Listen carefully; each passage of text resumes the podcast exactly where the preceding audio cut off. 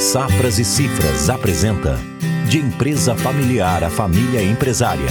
Compartilhando soluções e experiências com o presente e o futuro do agro.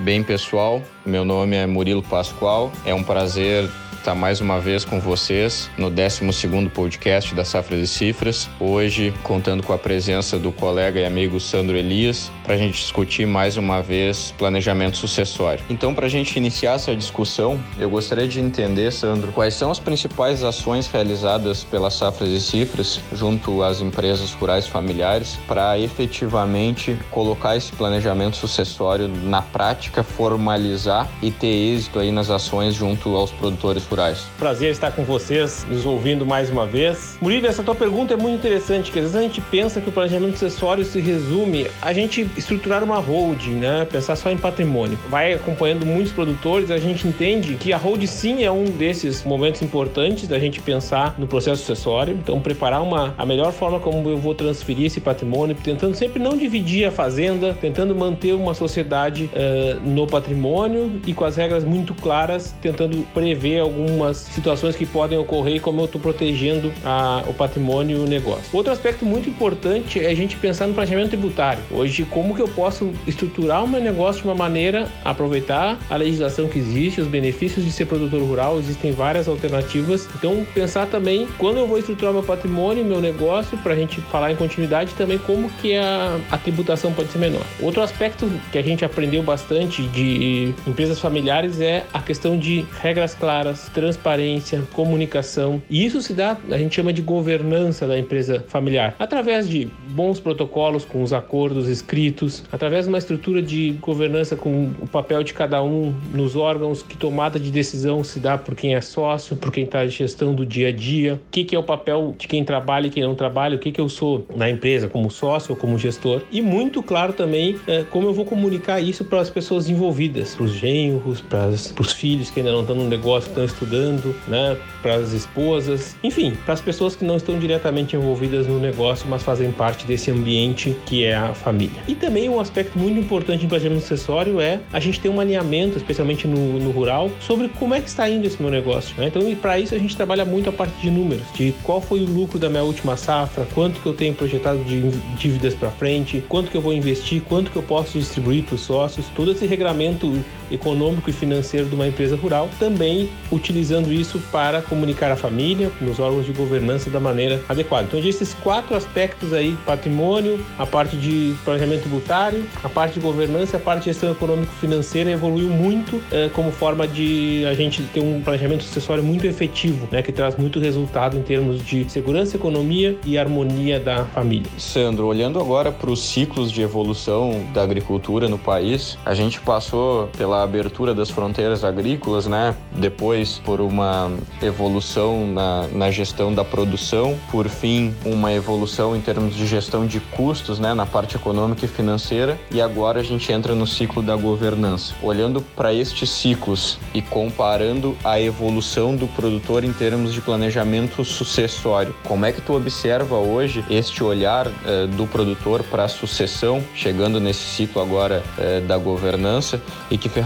que a gente tem disponíveis hoje eh, que algum tempo atrás, lá quando a gente iniciou os trabalhos na Safra de Cifras, ainda eram desconhecidas, né, especialmente no agronegócio. A questão do ciclo da governança levantada por ti, Murilo, ela é muito importante a gente estar atento, porque o que, que isso quer nos dizer? Aquele modelo de, de sucessão que eu dividi o patrimônio, em que eu não cada um recebia e fazia o que bem queria, se mostrou que ele traz perda de escala, perda de resultado. A gente já falou sobre isso em outro podcast, de que os negócios eles ficam menos rentáveis e com menos oportunidades se eu dividir, porque muitas vezes as terras né, elas não são passíveis de divisão, porque tem a tomada d'água, tem a irrigação, tem o acesso, a sede, enfim. Né? Quando eu divido eu perco muito potencial. Se eu não quero dividir, qual é o caminho que eu tenho? Sociedade. E aí eu passo a ter com a evolução, com o passar do tempo, numa normalidade, uma sociedade de irmãos, né? Primeiro pais e filhos, depois sociedade de irmãos, depois uma sociedade de tios e sobrinhos depois uma sociedade de primos. E quanto e se eu quero ter uma sociedade, eu preciso trabalhar com governança. Por isso que nós estamos falando que agora é o momento da governança no agro, que a gente pensar em sociedades, né? Pensar se eu não quero dividir a fazenda, se eu quero continuar em comum, eu preciso aprender a trabalhar em sociedade e preparar minha fazenda para trabalhar em sociedade envolve sim a conscientização do meu papel enquanto sócio, enquanto gestor, qual é a remuneração que eu vou ter para desempenhar esse papel, qual é a, como é que eu trato os conflitos, quais são os regramentos que tem que valer para todas as famílias, como é que eu apresento os resultados, como é que eu dou transparência para o que está acontecendo, mesmo para quem não está hoje no dia a dia da fazenda. A gente está vendo nessa época aí de pandemia que muitas vezes as pessoas podem estar próximas, mesmo estando distante fisicamente. Então, essa é uma perspectiva de se eu tenho uma, um negócio tocado como uma empresa, mesmo um sócio que está morando em outro lugar, em outra região, com, desempenhando outra atividade, pode contribuir de forma efetiva para a minha sociedade familiar. Por isso a governança é tão importante e é uma ferramenta que veio para ficar e esse ciclo da governança vai trazer muita prosperidade ainda para as empresas familiares que entenderem né, de que tem uma empresa, de que essa empresa precisa continuar crescendo e desenvolvendo o agronegócio no nosso Brasil. Agora aproveitando essa nossa discussão aí, né, da evolução do produtor e dos ciclos dentro da atividade agrícola nesses últimos 30 anos aí que a Safra de Cifras está junto ao produtor, eu queria entender de ti, né, dentro da tua visão, qual é a importância da adaptação e de uma resiliência estratégica aí, né, dentro das empresas familiares para continuidade e para prosperidade dos seus negócios familiares para que efetivamente consigam alcançar vida longa aí nas suas empresas Esse tema de resiliência e como o agro tem enfrentado as crises tem nos trazido uma enorme satisfação por estar diretamente trabalhando com isso e tem trazido curiosidade e o interesse de muitas pessoas de fora do setor. Mais uma vez, em mais uma crise, o setor menos afetado é o agronegócio. Né? E para quem tem uma empresa familiar, quem tem uma fazenda que está nesse processo de profissionalização é, e está pensando em sucessão, é porque quer dar continuidade a algo que realmente enxerga valor. E é a nossa vocação, eu cada vez estou mais convencido disso. Nosso país tem a vocação do agro. O agro, ele é fonte de desenvolvimento, ele é uma das grandes locomotivas do nosso país e ele passa pela sucessão para a gente continuar desenvolvendo esse setor com cada vez mais tecnologia, com cada vez mais conhecimento, com novas gerações trazendo né, tecnologia e outras habilidades para poder somar e continuar desenvolvendo isso. E aí o desafio da sucessão, ele é um desafio de eu somar, como a gente falava, não é o mudar a geração, essas gerações aprenderem a trabalhar juntas, aprenderem que né, os pioneiros têm um papel extremamente importante, precisam ser valorizados e nós reconhecermos isso, mas que também a gente tem que abrir espaço para esses jovens que estão vindo para o agro com toda a vontade de deixar o seu legado, de também construir,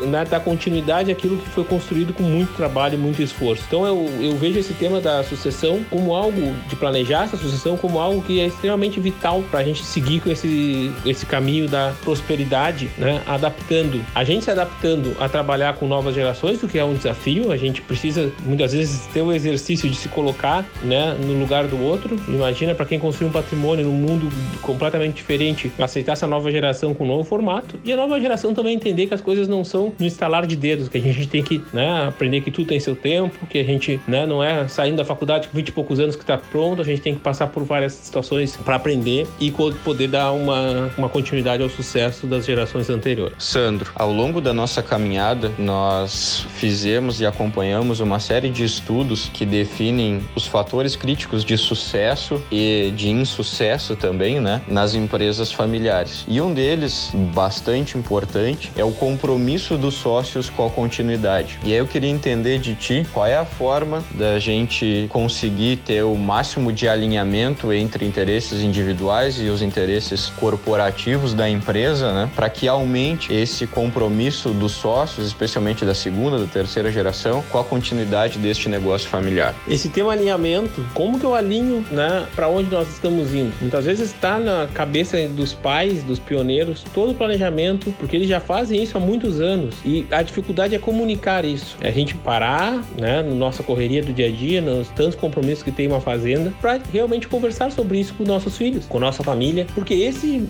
realmente é o fator que vai fazer a diferença. Se todo mundo usando as suas habilidades, a gente costuma dizer a mão boa, puder colocar sua mão boa para ajudar o negócio num caminho que está todo mundo né, enxergando o mesmo horizonte onde nós temos que ir, as empresas crescem de uma forma né, muito grande. E a gente precisa ter empatia, né? Empatia dos filhos em relação aos pais, dos pais em relação aos filhos, para a gente poder colocar na mesa, saber talvez o pai que para aquilo é tudo automático, porque ele já passou por 30, 40 safras muitas vezes, ele vai ter que explicar para o filho, ele vai ter que mostrar os números, ele vai ter que explicar o porquê daquela tomada de decisão e ele vai estar tá ensinando né, as novas gerações. E ao mesmo tempo, as novas gerações têm que ter a paciência de, de, de poder e a humildade de enxergar: olha, é, eu tenho muito conhecimento, mas eu preciso também dos mais experientes que já passaram por muitas crises, por muitos ciclos. Eu tenho que estar aberto a aprender coisas novas, estar aberto a aprender com, né, e a reconhecer o valor de tudo aquilo que já foi feito até aqui para poder seguir construindo algo que eu realmente enxergo o valor e tem muito valor, que é as nossas empresas rurais familiares. Sandro, agora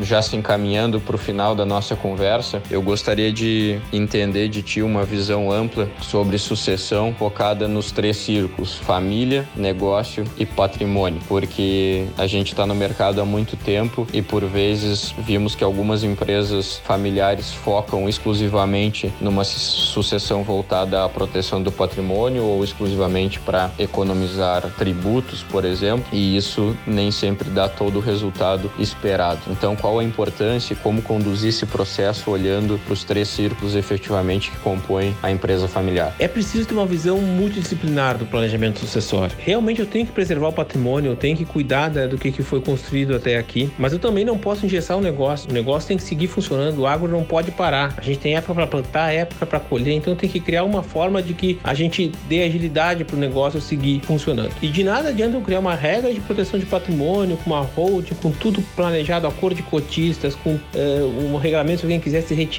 quem assina pela empresa, um negócio organizado, com números, que a gente apresentando né, esses números para a família, se a gente não tiver as relações familiares da família em harmonia. Então a, a visão dos três círculos para mim é preservar o patrimônio, dar possibilidade para o negócio seguir crescendo e com agilidade, mas cuidar muito das relações. Né? Ter um ambiente em que eu tenho as regras claras, muita transparência e um ambiente aberto à comunicação para que possa cada um, né, dentro da sua vocação, dentro do seu perfil, das suas intenções individuais, poder somar para o coletivo. Né? Eu, eu vejo que esses, quando a gente consegue olhar para o todo, com diferentes profissionais, olhando de diferentes ângulos para a mesma empresa, a gente consegue ver soluções que são importantes para a gente dar continuidade a essa empresa familiar. Bom, pessoal, foi um prazer estar mais uma vez aqui com vocês. Agradeço a participação de todos no nosso podcast da Safra de Cifras. Agradeço a participação do Sandro Elias, que junto comigo participou das discussões sobre sucessão nesse mês de maio. E convido a todos a acompanhar o próximo podcast na semana que vem, onde a gente vai ter a participação de um cliente da Safra de Cifras falando na prática sobre a visão do produtor sobre o seu processo de sucessão. Grande abraço a todos e até a próxima. Obrigado, Murilo. Obrigado obrigado a todos os ouvintes que estão nos acompanhando mais esse podcast. E que a gente possa né, planejar realmente esse processo para a gente colher esses bons frutos das sementes plantadas pelos nossos né, familiares, por quem veio antes de nós, e a gente possa cuidar disso e seguir colhendo esses frutos ao longo das gerações, com muito planejamento, usando as mais modernas técnicas que tem para achar soluções e para somar os esforços em torno de um objetivo comum. Um abraço a todos e até semana que vem. A Safras e Cifras está trabalhando por um Brasil que produz.